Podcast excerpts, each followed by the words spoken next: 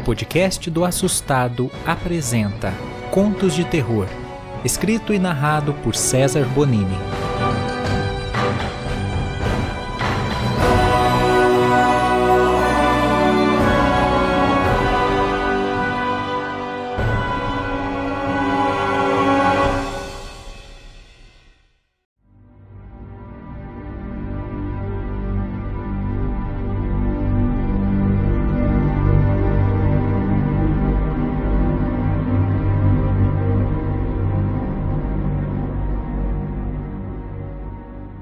Nome é Vitor, tenho 43 anos e não sei exatamente quando essa história aconteceu. Eu tinha uma esposa que se chamava Alessandra. Nós começamos a namorar ainda muito jovens. Nos conhecemos em um grupo de oração. Uma fatalidade acabou me afetando muito durante nosso namoro. Eu acabei perdendo meu pai em um acidente de carro. Minha mãe estava junto mas por um milagre ela sobreviveu. Porém, ficou com sequelas graves. Ela sofreu uma paralisia extrema e só mexia a cabeça e os olhos.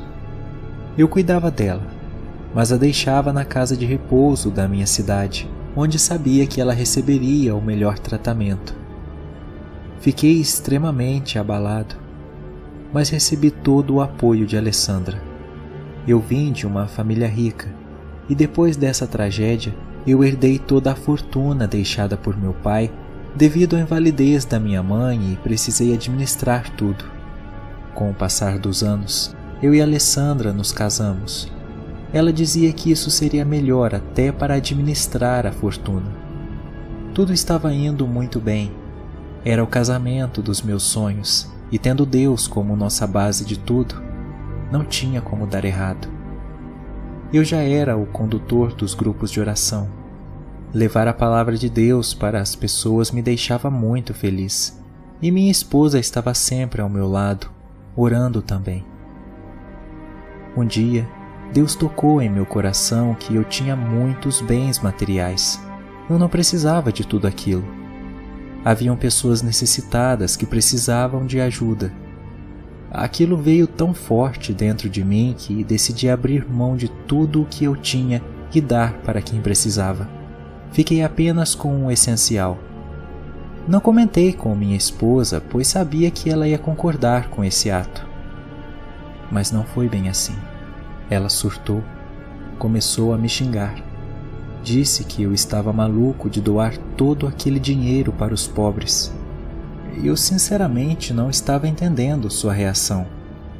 Nós nem ficamos pobres, apenas não éramos mais ricos. Ela ainda tinha uma parte de tudo. Alessandra se transformou. Eu nunca a vi tão irritada em dez anos de casamento. Porém, o pior ainda estava por vir. No meio da noite, sonhei com um homem de barba e cabelos longos que pedia para que eu acordasse o mais rápido possível. Na mesma hora eu abri os olhos e vi Alessandra em cima de mim com uma faca apontada para meu pescoço. Antes de ela começar a cortar minha garganta, eu assustei e a empurrei de cima de mim. Eu ouvi um barulho muito alto. Quando me levantei da cama, ela havia batido a cabeça na quina da estante eu matei minha esposa.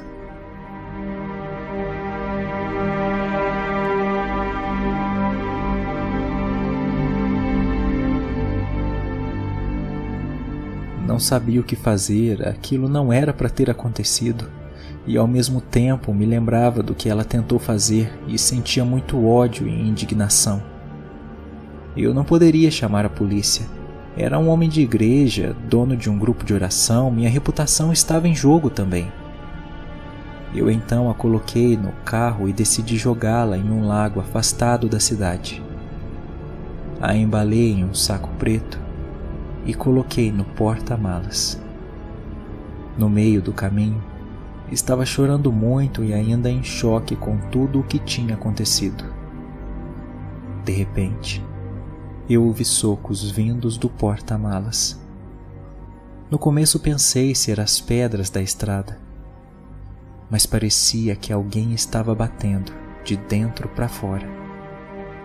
Logo pensei que Alessandra então poderia estar viva. Imediatamente parei o carro e abri o porta-malas, mas nada. O corpo estava embalado no saco e nem havia se mexido. Com medo de ser a porta que estava querendo abrir, peguei o corpo e coloquei no banco de trás. Seguindo viagem, escutei o saco se mexer. E quando olhei para trás, minha mulher estava com a cabeça para fora do saco. Sua pele estava completamente branca e seus olhos pretos. Naquele instante eu me dei conta de que era imaginação. Tentei orar, mas ela começou a rir e disse: Para quem você está orando? Eu até agora não vi esse Deus, não. Só tem trevas e escuridão onde eu estou. Pare com essa palhaçada. Eu tentei não dar ouvidos e continuei orando. Ela então continuou: Eu vou infernizar o resto de sua miserável vida. Olha o que você fez comigo. Você acabou com tudo. Eu estava com você por causa do dinheiro. Foi difícil matar seus pais sem levantar suspeitas, sabia? E a miserável da sua mãe ainda sobreviveu, aquela inválida. Mas por pouco tempo. Eu vou destruir a sua mãe agora que você está tão longe que não poderá fazer nada para me impedir.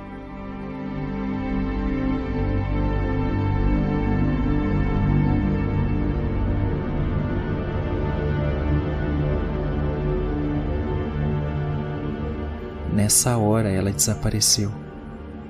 Olhei para trás novamente e o corpo estava lá, dentro do saco.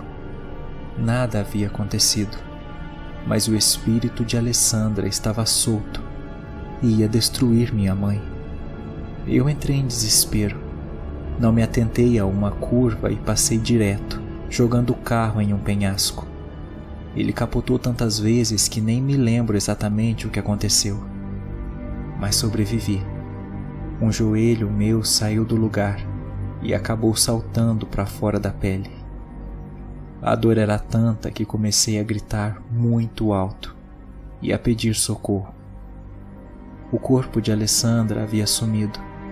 Provavelmente saiu do carro enquanto ele estava capotando.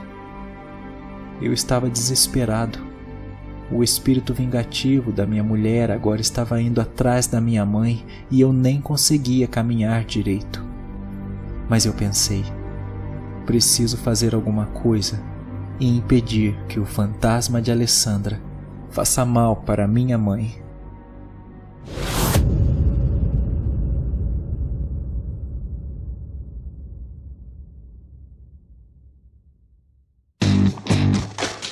Para mais conteúdo de terror, siga o canal do Assustado no YouTube. Não deixe de seguir também nosso TikTok, Facebook e Instagram. Seja um parceiro do podcast Contos de Terror e anuncie conosco. Todos os links na descrição.